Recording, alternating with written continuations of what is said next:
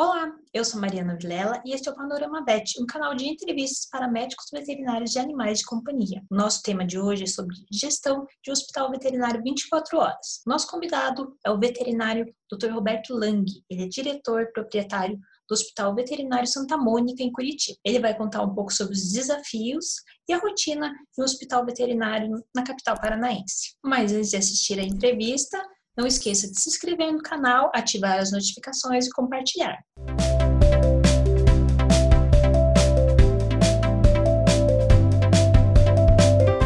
Olá, doutor Roberto, seja bem-vindo ao Panorama VET. Muito obrigado pelo convite, uma satisfação estar por aqui. Muito obrigada, doutor Roberto, é nossa satisfação, né? E para a gente começar a nossa conversa de hoje, é, queria que você contasse um pouquinho sobre a sua história na medicina veterinária, né? Por que escolheu a medicina veterinária? Obrigado, Mariana. Obrigado, Alessandro, novamente. É uma honra fazer parte da história de vocês. Eu acompanho desde o começo, então vocês são as umas desbravadoras aí da, da, de uma revista, de um canal né, mais focado para a gestão. Então, é, para mim, é motivo de muito orgulho e eu tenho que parabenizar vocês. A minha história como médico veterinário ela começa em 1986, né, quando eu, quando eu entrei na faculdade. E a partir de a partir de 1986 eu dediquei todos os meus esforços já para a medicina de animais de companhia naquele tempo a gente chamava de pequenos animais, né? Hoje a gente já está mudando esse conceito. São animais de companhia e daqui a pouco eles serão filhos de quatro patas e assim por diante, né? Então eu eu, eu fiz estágio durante cinco anos, durante cinco anos da minha faculdade e eu me formei no ano de 1990.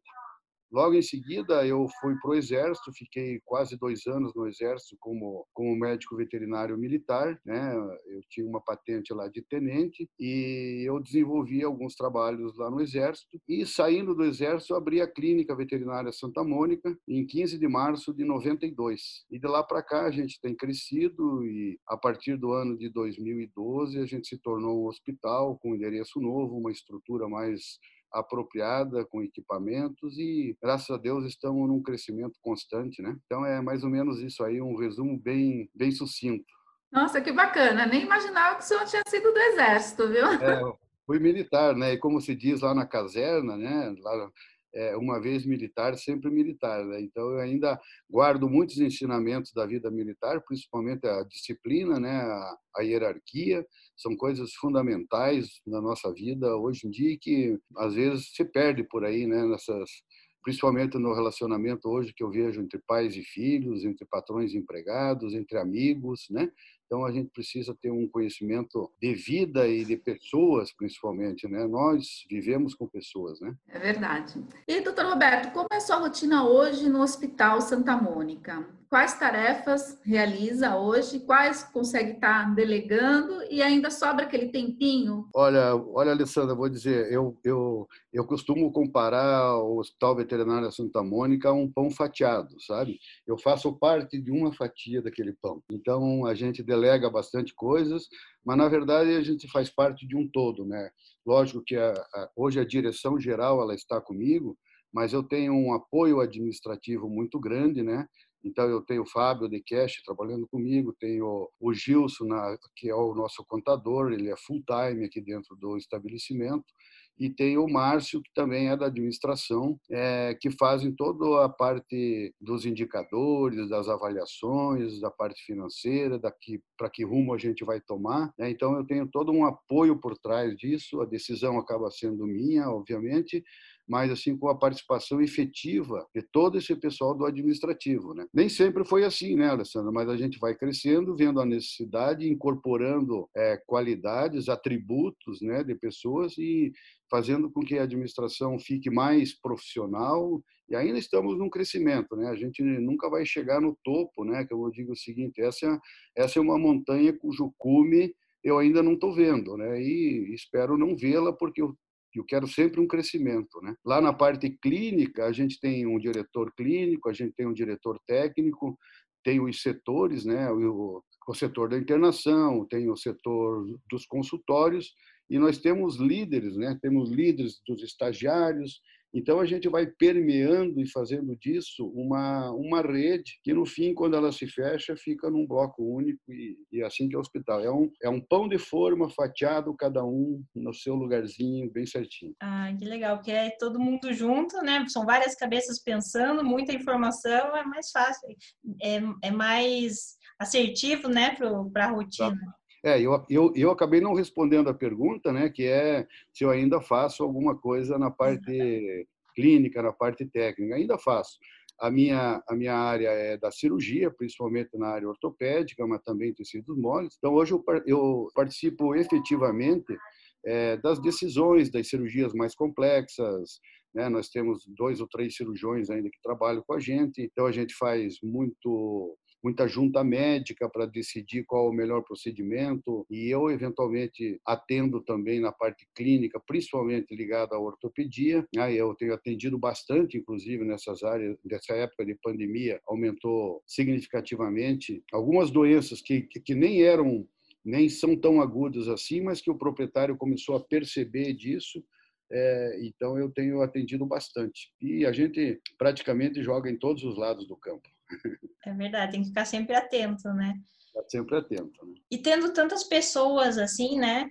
Você concorda que é, a gestão de pessoas é a parte de repente mais difícil de, de tudo isso? Não mais difícil, mas de repente a mais delicada? Eu não, eu não, eu não corroboro com essa, com essa afirmação, viu, viu Mariana? E a gente vê assim muitas pessoas falando ah o processo de gestão de pessoas, né? Aliás, eu acho que a gente não gere pessoas, né? Porque gerir pessoas é comandá-las, é, é dizer o que tem que fazer, né? Quando a gente começa a ter problemas dentro de uma organização com pessoas, é porque o erro foi do comandante, né? Nunca é das pessoas. É o erro foi na contratação. Então eu sempre digo o seguinte: se nós não temos as pessoas certas, a gente vai ter problema. Se a gente tem as pessoas certas, muito poucos problemas. Lógico, não é mil maravilhas isso, sempre vai ter um probleminha ou outro, mas quase sempre eles são muito fáceis de serem contornados, né? Então eu digo o seguinte que assim tem uma máxima no no setor administrativo que diz assim que as pessoas são o bem mais ativo, né? Eu não concordo. As pessoas certas é que são o seu o seu bem mais ativo, né? Então, quando eu estou com as pessoas certas e se no meio do caminho eu precisar virar o barco, vai ser mais fácil. Se a gente trouxer isso para a pandemia que a gente está vivendo, a gente vai perceber que a gente vinha navegando no mar, um mar azul, com algumas ondinhas para lá e para cá, mas estava indo tudo bem. evento veio, daí veio essa pandemia e mudou tudo. Se você não tem as pessoas certas, você vai ter problemas para gerir isso, para conseguir fazer com que o barco funcione, com o hospital funcione, com o consultório, com a clínica. Isso independe do tamanho. Se você trabalha com duas, três pessoas, ou você trabalha com 30, 40 pessoas. Né? Então, as pessoas certas fica mais fácil. Então, quando a gente começa a ter problemas, provavelmente o erro foi na contratação, né? e não foi durante, o, durante a navegação. Não sei se eu me fiz entender. Não, foi perfeito. Acho que essa visão assim também que você falou de não gerir pessoas, acho que é mais o relacionamento do que a, né, as ordens, as, né? E não, mas foi, foi, foi ótimo. É, hoje a gente tem aqui no, no aqui no Hospital Veterinário Santa Mônica relacionado a esse, a esse assunto que são as pessoas, né? Que na verdade é, o médico veterinário é um médico de pessoas, né? É um médico que faz com que o paciente leve felicidade para a família, aquele lar seja seja seja harmônico porque eles têm um, um um filho, porque eles têm um bichinho lá que dorme com eles e que aquilo faz parte da felicidade. Então a gente é, em última análise, a gente está cuidando das pessoas. Né? Então, a gente cria aqui dentro do nosso hospital um clima de família, um clima de otimismo, um clima de colaboração. Então, não existe um médico melhor que o outro, tem um conhecimento um pouco diferenciado, mas em termos de em termos de tratamento, em termos de convivência, o nosso maior objetivo aqui do hospital é encantar as pessoas, encantar o nosso cliente, e o meu objetivo é encantar os, aqui as pessoas que trabalham com a gente. Eles têm que vir para cá, trabalhar feliz, cada um faz o, o que tem que fazer e se doa um pouquinho mais para fazer o que não deveria. Perfeito, doutor Roberto. E falando nesse aspecto, né, de encantar pessoas, mais uma vez é aquilo que você estava falando anteriormente, né? ter as pessoas certas no lugar certo, no momento certo, para poder ter esse encantamento do, dos que procuram o serviço. E atualmente, quantos veterinários e funcionários existem no, Santa Mônica fazendo esse papel? Hoje nós somos em 33 veterinários, 34, acabamos de contratar mais um, né? E estamos com 17 funcionários de maneira geral, né? Que são a, são, a, são as nossas recepcionistas, são alguns enfermeiros, né? E o pessoal do administrativo mais o pessoal da limpeza, né? Que é a nossa linha de frente, na verdade, né? Eu sempre costumo dizer que o melhor o melhor perfume está nos menores frascos, né? E aquele pessoal que muitas vezes não se dá importância. Eu tenho a Débora aqui, que é fantástica, uma pessoa que cuida do hospital como se cuidasse da casa dela. Então isso me dá muito orgulho, até me emociono com isso. Perfeito. E justamente isso, nesse momento da contratação das pessoas que serão os colaboradores, né? O que, que uhum. você mais valoriza na pessoa para realizar essa contratação?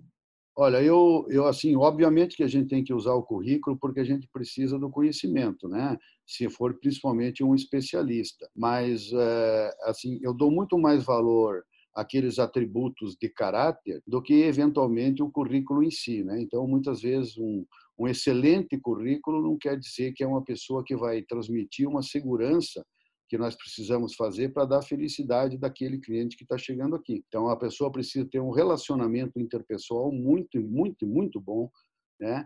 E o conhecimento eu, eu, eu atribuo ele como uma, uma obrigação. Ele é obrigado, ele é um médico veterinário, ele tem que ter o conhecimento adequado para aquela, aquela área que ele vai trabalhar. Mas o grande diferencial é ele saber se comunicar e ele ter atributos de personalidade, né, atributos de caráter que vão fazer a grande diferença para que o time não se desmanche, né? Porque como uma maçãzinha podre no meio das outras, né? Então tem que ter aquele aquele caráter que é moldado, que é, que é transpassado através da direção, através da gente ter um norte, ou aquilo que a gente sabe está muito bem definido, né? Ele não está escrito naquele quadro de missão, visão e valores, né? Ele não está simplesmente escrito. Ele nem eu nem tenho isso, na verdade, e eu sou contra, porque muitas vezes a missão, a visão e valores que a gente vê em determinadas empresas em, em cinco minutos de olhar uma empresa, você já sabe que essa empresa não está contribuindo. Então, é muito mais uma transmissão daquilo que a gente quer, né? A gente tem que ter um norte e tem que ter alguém que faça a liderança e que vá transmitindo isso, de maneira que isso se impregne e as pessoas se moldem por afinidades, né? Então, hoje, se o, se o Roberto precisar sair do hospital, eu tenho certeza que tem um monte de gente aqui que pensa exatamente igual a eu e o hospital vai embora. Ai, que bom, né? É como se fosse uma grande família, né? Exatamente, é um espírito muito ah, assim, muito de muita união, né, de muita percepção dos mesmos valores, né, da mesma coisa, né? Não dá para ter pessoas pensando diferente. É óbvio que a gente fala assim, né, parece ser uma ilha da fantasia parece ser utópico, mas não é utópico porque acontece. Mas não é fantasia também, porque a gente, a gente também tem alguns problemas, né? E a gente só soluciona. Ah, se a gente, o dia que a gente não tiver problema, é porque alguma coisa está errada também, né? Tem, tem isso, né? É, exatamente. E à medida que a gente cresce e evolui, vão surgindo os novos problemas, né? Novos desafios, é, gente, né? Exatamente. Os, os, os desafios e as, e, as, e as dificuldades fazem parte do nosso negócio. Não tem, não tem segredo. É verdade. E um dos grandes desafios para um gestor, né, de, de qualquer empresa e principalmente de um hospital veterinário, é a gestão financeira. É, eu queria saber a sua opinião sobre isso, se de repente é, um, é, é complicado e que dicas você dá para, de repente, se alguém está nos assistindo, tem um consultório ou tem uma clínica maior. Qual é, é a experiência o, do Dr. Roberto? A minha experiência ela passa de quando eu abri a clínica, em que as minhas finanças eram exatamente iguais às da clínica, né? Então, era o dinheiro da clínica misturado com o meu dinheiro, e aquilo eu vi que não estava dando muito certo, porque chegou um momento que eu não sabia quanto que eu ganhava, nem quanto que a clínica ganhava, e eu percebi que nós precisávamos tomar um rumo. Então, talvez é, eu acho que esse seja o maior erro de quem está ainda crescendo, de quem está começando na profissão, é misturar o seu dinheiro pessoal, aquilo que você faz fruto do seu trabalho, que, que é seu, com aquilo que é da empresa, né? Então, a empresa é uma coisa e, e, e, o veterinário é outra. Então, a gente começou lá há muito tempo atrás, separar as coisas, fazer os investimentos certos, porque a partir do momento em que você sabe quanto você ganha, você pode saber quanto você vai gastar, né? Nos teus luxos, nas tuas necessidades obrigatórias, que você vai precisar comer, vai precisar comprar roupa, mas também você vai precisar ter férias, você vai precisar viajar, você vai precisar descansar, vai precisar comprar um livro. Então, algumas coisas você precisa ter um norte. Então, eu acho, assim, eu acho que o maior conselho que eu poderia dar é exatamente a separação de contas é, entre entre uma carreira, uma é uma divisão, o que que é uma carreira pessoal e o que que é uma carreira da empresa, uma, uma carreira empresarial, né? Então isso é um é um segredo. Hoje aqui no hospital a gente já tem isso muito bem definido, né? Então nós temos um time de economia por trás, né? nós temos uma consultoria financeira também que nos auxilia, porque o médico veterinário ele sai da faculdade sem esses conceitos. E se ele for querer estudar esses conceitos, ele vai deixar o conceito maior, que é o conhecimento técnico, de lado, porque não dá para se saber tudo. Então, a divisão de tarefas, se você não sabe, você contrata alguém que sabe fazer e te ajudar Muitas vezes parece um valor caro para você pagar para alguém, mas no final das contas, a hora que passar a régua, o valor que vai sobrar para a gente vai ser maior porque a gente se profissionalizou. Né? Então, é, tem, que, tem que contratar um gestor, então contrata um gestor. Tem que contratar um contador, contrata. Se quiser contratar um administrador. E, e às vezes a pessoa fala assim, qual é o momento que eu vou fazer isso, né, Mariana? Qual é o momento, Alessandra, que eu tenho que fazer isso, né? Essa, essa também é uma dúvida que assim várias pessoas me perguntam, né? Eu, e eu, e eu de novo vou fazer um outro relacionamento. Agora eu vou, eu vou relacionar com uma árvore. Né? Você só você só vai colher frutos dessa árvore se você plantá-la, né? Então você tem que fazer um investimento inicial, né? É você contratar uma pessoa para que ela que dê frutos, né? Assim como uma árvore, você vai regar, vai plantar, vai regar e ela vai colher os frutos lá na frente. Um, um erro que está nas, nas, nossas cabeças e que vem, que vem de crenças já dos nossos pais, dos nossos avós, das crenças que a gente foi foi foi adquirindo durante os anos, é de que eu tenho que ter um negócio para que me dê o dinheiro imediato. Eu, não, eu tenho que fazer alguma coisa para depois eu ter esse dinheiro.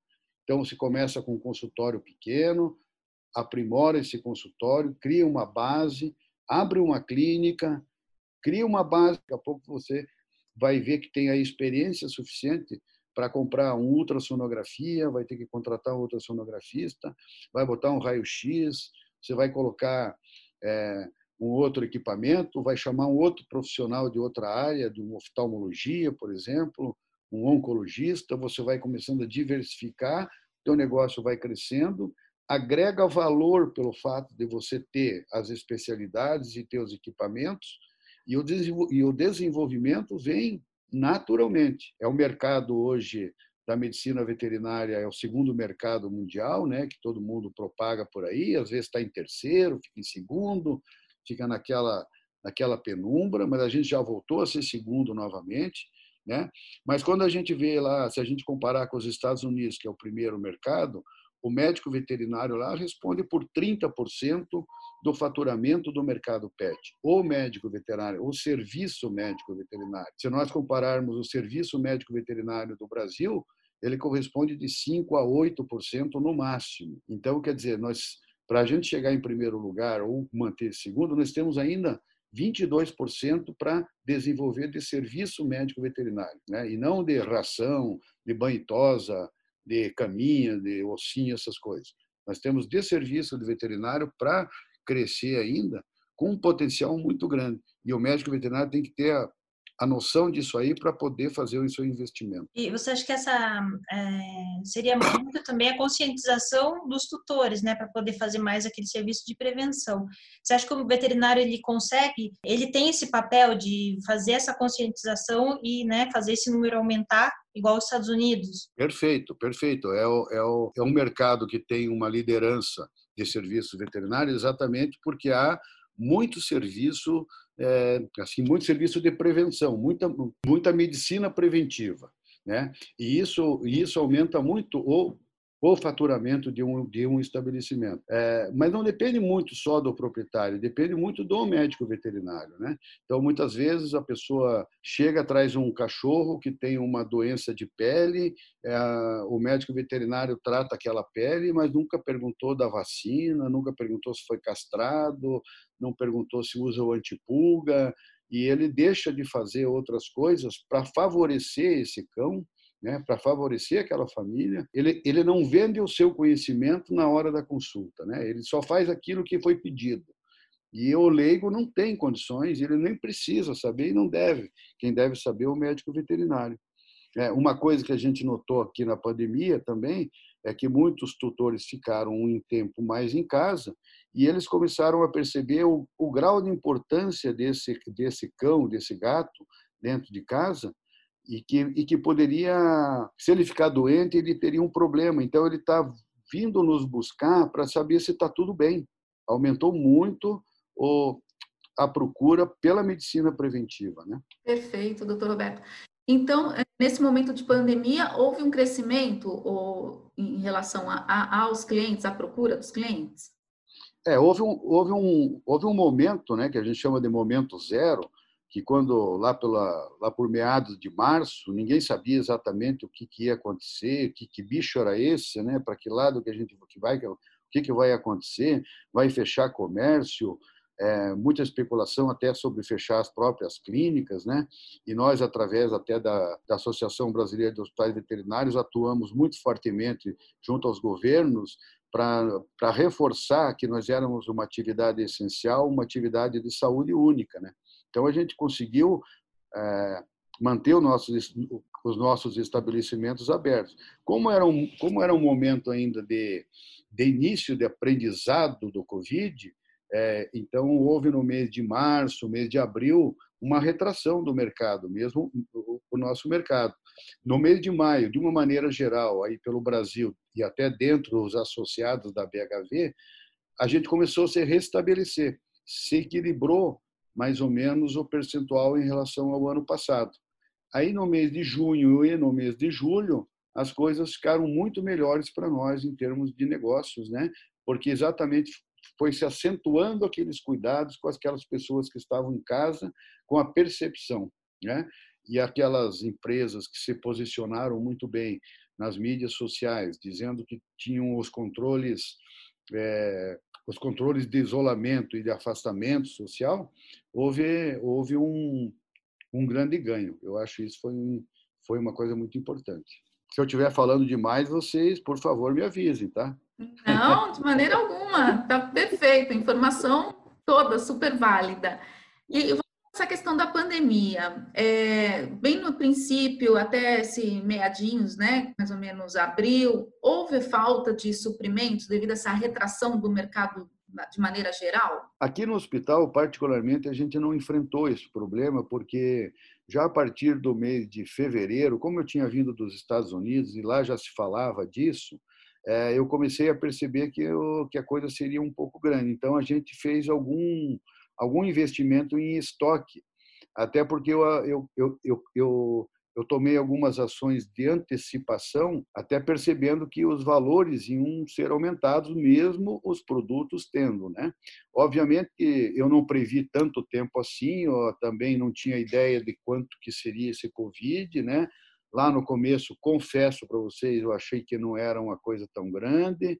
É, também não considerava que era uma gripinha, mas enfim eu achava que o negócio não ia ser tão assim violento como está sendo, né? Então a gente tomou algumas ações administrativas de reforçar estoque de alguns produtos, né? E a gente não enfrentou uma falta muito importante. Acabamos enfrentando, mas foi muito pontual, assim de dois ou três, ou quatro produtos é, e daí a gente teve a penalização, inclusive, por causa do preço. Né? Houve, houve uma, uma majoração dos preços, assim coisas de subir 1.200%, 1.800% em determinados produtos, né? uma coisa absurda. É, coisa de brasileiro também, né? Se precisa, eu vou aumentar o preço, né? Então, é uma, foi uma situação que a gente enfrentou. Agora parece que está voltando a uma normalidade, os preços de produtos ainda não voltaram àquilo que eram e provavelmente não vão voltar, né? mas a gente fez um fez um, uma meia culpa. Mas pelo resto do Brasil, eu conversando com alguns colegas, houve falta de produtos, sim. É porque é, são diferentes realidades, né? Então, acho que acredito que eu, já, eu ouvi também em alguns lugares que teve falta de vários produtos, né? Exato, exato. Bem isso mesmo. E por falar em, em, em Brasil, né? É, falar um pouquinho do, do perfil do tutor. É, como é que é o, o, perfil do tutor de Curitiba, né? O cliente do Santa Mônica. Se ele é um uhum. cliente mais exigente, e se ele é mais consciente sobre a questão da prevenção, você que tem bastante contato com outros veterinários do, do Brasil todo, né? Se você consegue, de repente, ter, fazer alguma comparação nesse sentido? Não, eu acho que o cliente que leva ao médico veterinário, ele por si só ele já é um cliente exigente, né? É, e daí se diz que o cliente curitibano é mais, mais exigente que os outros. É, tô perguntando, consigo... na verdade, tô é, perguntando. É, é, eu sei, mas eu, eu, eu acho que esse, eu acho que ele não é tão mais exigente como os outros. É, é que é que está se acelerando, né, Mariana? Esse conceito de ficar muito mais próximo do paciente e muito mais afetividade está sendo posta em, em jogo. E a afetividade leva a um grau de exigência muito maior. Ninguém quer que, que o seu filho fique doente, ninguém quer que batam no seu filho, você está muito ligado afetivamente. Então, eu não, eu não vejo uma diferença do perfil de consumidor entre, entre os estados do Brasil. Existem os nichos, aqui mesmo em Curitiba, com algum grau de, de menos comprometimento do que aquilo que a gente encontra aqui no hospital. Né? Mas, é, mas é pura culpa do médico veterinário, porque assim, hoje não, não, não existe mais, eu vou tratar uma diarreiazinha, dar um antibiótico porque está com febre, vai para casa e etc. Hoje o nosso cliente ele exige um diagnóstico. Né? Então, eu não posso mais tratar uma giardíase como se fazia no passado, dar um produto aqui e eu não comprovei que era uma giardia ou eu não descartei outras possibilidades. Então, esse cliente exigente, ele é um cliente maravilhoso para nós. Eu adoro cliente exigente, sabe? porque o cliente exigente faz com que eu seja médico veterinário na plenitude. Né? Então, ele me dá condições para que eu consiga exercer a profissão e todo o meu conhecimento de uma maneira mais eficaz. Né? Então, o cliente exigente eu adoro. Né?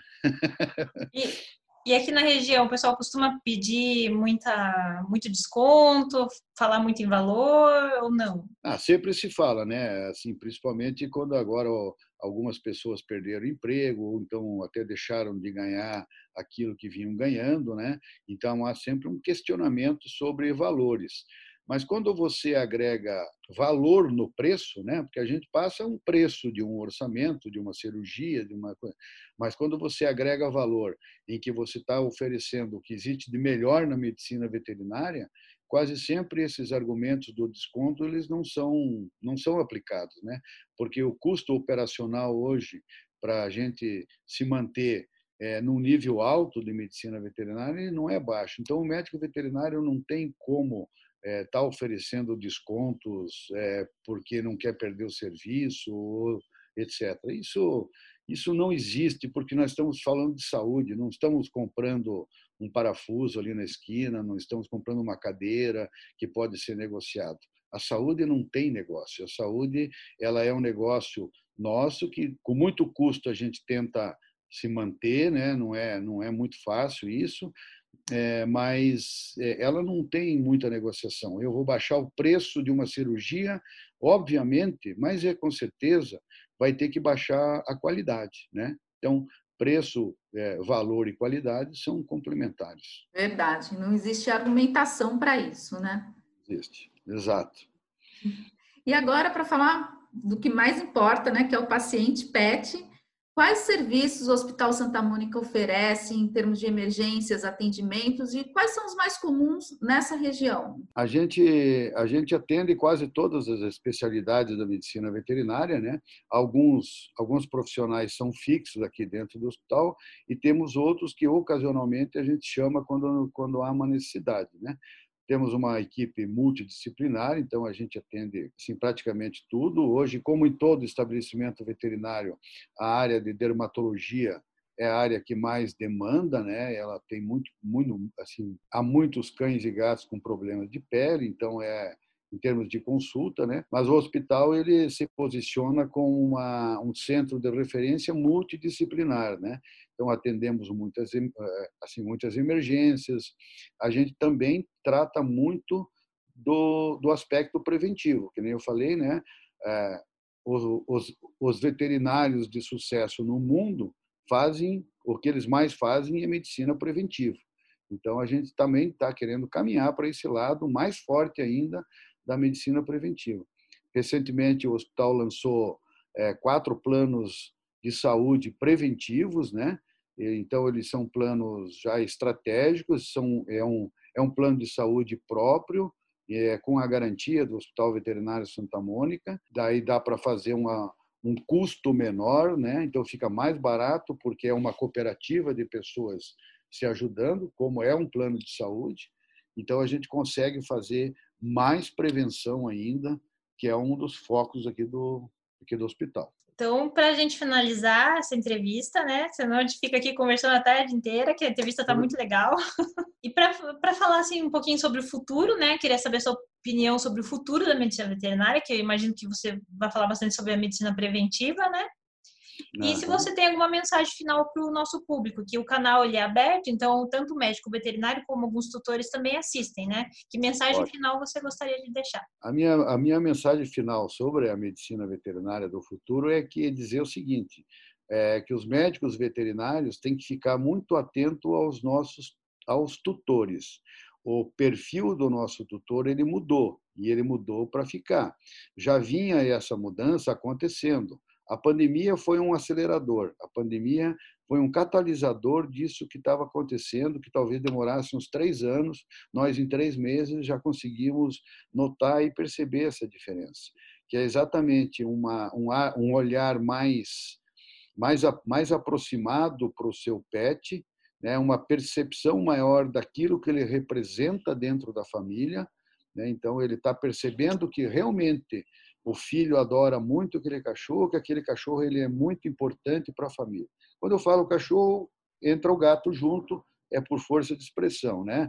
Senão aqueles que gostam de gato vão dizer: "Nossa, o Roberto não gosta de gato". Muito pelo contrário. Os felinos aqui no Hospital Veterinário Santa Mônica tem um tem uma sala especial de espera, né? Uma sala é, é uma sala reservada, tem um consultório só para felinos e tem uma área de internação só para felinos, né? E hoje os felinos, eles representam aí mais ou menos 13% dos animais que chegam aqui no hospital. Então é um número muito significativo, há tendências aí de chegarem até 25%. Mas voltando ao assunto do nosso da nossa mensagem para a medicina veterinária é que o médico veterinário tem que olhar para o tutor de uma maneira diferente. O tutor ele, ele vai se tornar mais, mais exigente, ele não vai ter mais tempo, assim, Mariana, para tomar um remédio e vir daqui cinco dias ou daqui dez dias para ver se melhorou. Isso é, um, isso é uma coisa notada, veio para ficar. A pandemia acelerou isso. A pessoa não quer mais se expor hoje na pandemia, ficar indo para lá e para cá. Então, ela vai procurar uma clínica veterinária, onde o médico veterinário consiga dar toda a assistência naquele mesmo local e naquele mesmo dia e naquela mesma hora. Então, nós temos que ter hoje a consciência de que nós, o que era um diferencial antes para alguns hospitais, inclusive o meu, que era uma que era a velocidade de se fazer o diagnóstico, um exame, um exame de hemograma, um exame bioquímico quase que full time, é, é, é, ele passou a, a não ser mais um diferencial o diferencial vai ser a, ser a disponibilidade do médico veterinário. E a disponibilidade a que eu me refiro, ela não significa exatamente o veterinário estar lá disponível e esperando. É o veterinário se antecipar às necessidades do cliente. Então, ele vai ter que ter um diagnóstico preciso e um tratamento preciso. Né? Não, não se trata mais um remedinho para vômito e vai para casa que não é nada. Isso não, não existe. Vai ter que descartar possibilidades que são inerentes a esses sintomas, para daí dizer, olha, não é nada. Né? E, o, e o tutor está pedindo isso e com razão. Né? Eu, se, eu, se eu levasse o meu filho a um pediatra e ele falar, toma isso aqui que não é nada, eu falei, como não é nada? é, ah, é uma virose, né? Eu não ia acreditar. O médico fala, é uma virose. Me prove que é uma virose. E me prove qual é a virose, sei lá, se for possível, né? Mas o que eu quero dizer assim é essa antecipação, essa disponibilidade. E a medicina veterinária, ela veio para se firmar, Mariana, com uma medicina de saúde única mesmo, de saúde é, complementar ao SUS, né? complementar as pessoas, complementar a. O médico veterinário está num posicionamento hoje de que ele é tão importante quanto o médico de família. E é isso que nós temos que ter muita consciência e nós podemos aproveitar disso para nos posicionarmos. Não quero dizer ganhar dinheiro com isso, nós queremos é um posicionamento, uma postura e um respeito que a profissão vai merecer muito mais daqui para frente. Com certeza, né? Acho que isso já mudou bastante, né? Eu acho que tem muito para evoluir ainda nesse sentido, né? Legal. É isso é mesmo. É verdade. Potencial gigantesco, né? Para a profissão. Exatamente. É. A, mas isso cabe ao médico veterinário, né? Ficar Sim, atualizado é. cientificamente, né? É, melhorar seus processos de gestão, né? É, se profissionalizar, deixar de ser um veterinário que faz tudo e que no fim não faz nada, né? Exatamente. E que baixa preço também, né? Não pode baixar baixa, preço. Não, esse que baixa é. preço é o até alguns tutores até têm um pouco de culpa, né, porque procuram o preço, né, e Exato. o preço não, não anda junto com, com o valor e não anda junto com a qualidade, né. Então uhum. existem os preços justos, eles são para uma medicina justa. Infelizmente é o que a gente vê bastante nas redes sociais, né? Você vê nos grupos de tutores assim, ah, quem conhece um veterinário bom com preço bom, com preço baixo. Você sempre acaba vendo esse tipo é, de mensagem. É, você, é, isso é cheio, isso é, isso é cheio. É castração a 300 reais, castração a 80 reais, castração a 50 reais. Gente, é impossível, né? Eu costumo dizer que a castração, por exemplo, que é uma coisa que está bem em voga né, atualmente, com os castramóveis, né, hospital popular e etc, etc, a castração ela é a cirurgia mais importante que o animal pode receber da vida. Né? Então, se ele tiver uma boa, uma boa cirurgia de castração, a qualidade de vida é, dali para diante vai ser muito melhor, muito melhor, muito melhor. E muitas vezes uma má castração leva a outros procedimentos cirúrgicos para frente, né? Para você ter uma ideia, né, Mariana, a gente atende aqui no hospital de dois, de dois a três pacientes por semana por castrações mal realizadas, onde um proprietário foi buscar preço, e não foi buscar qualidade. Né? Então, é, se eu pudesse usar ainda esse canal já falando disso, né? e já que o canal é aberto, fica aqui a minha recomendação para, para os tutores. Né? Prestem muita atenção. Né? Muitas vezes, é, uma castração muito barata ela é sinal de maus tratos. Né? Eu considero isso como maus tratos. É usar um fio de pesca para fazer uma ligadura de ovário, é fazer uma sutura de de parede abdominal com qualquer fio, né? Isso não gera não gera saúde, né? Isso infelizmente me magoa muito, me chateia muito, mas eu sempre digo a castração é a, é a, é a cirurgia mais importante que o animal vai ter na vida dele. Então, tutores, prestem muita atenção antes de buscar os serviços de um médico veterinário. Se ele baixar o preço, alguma coisa está errada. Né? E não é médico veterinário, ele é apenas um veterinário que, infelizmente, está exercendo de maneira errada a profissão. Perfeito. Mensagem perfeita. Uhum. Tá certo, então, doutor Roberto, te agradece mais uma vez. É sempre bem-vindo, tanto na revista quanto no canal, né, Ale? Nossa, agradecemos imensamente, doutor Roberto, pelo seu tempo e fica aqui os parabéns realmente por esse empreendimento maravilhoso que é o Hospital Santa Mônica. Muito obrigado, Alessandra, muito obrigado, Mariana. Foi uma honra realmente é, participar aqui. Como eu disse antes, é, tenho o maior apreço por vocês. Vocês foram umas desbravadoras, estão aí sempre inovando, uhum. fazendo com que a medicina veterinária ganhe um patamar melhor. Muito do que vem acontecendo de bom na medicina veterinária deve ser vocês. Ah, a gente agradece, a gente fica honrada, né, Ale? E emocionadas. Exatamente. Porque a gente Não, se inspira em, em, exemplos como você, né? Como... Exatamente. Muito obrigado, Mariana. Muito obrigado, Alessandra. Sempre que precisarem, estou à disposição, tá? Perfeito. Um grande abraço, doutor Roberto. Um abraço. Tchau, tchau. Um abraço. Tchau.